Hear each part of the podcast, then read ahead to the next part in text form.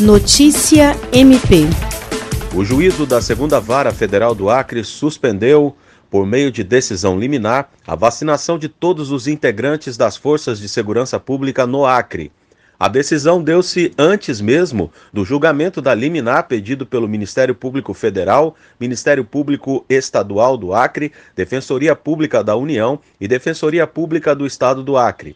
No despacho, o magistrado afirma que é fato público e notório a escassez de vacinas contra a Covid-19. Sendo assim, a postergação de eventual decisão deferindo a suspensão da vacinação dos grupos de segurança pública somente após a manifestação da União e do Estado do Acre pode acarretar prejuízos aos grupos prioritários e risco de irreversibilidade do pedido liminar pleitado.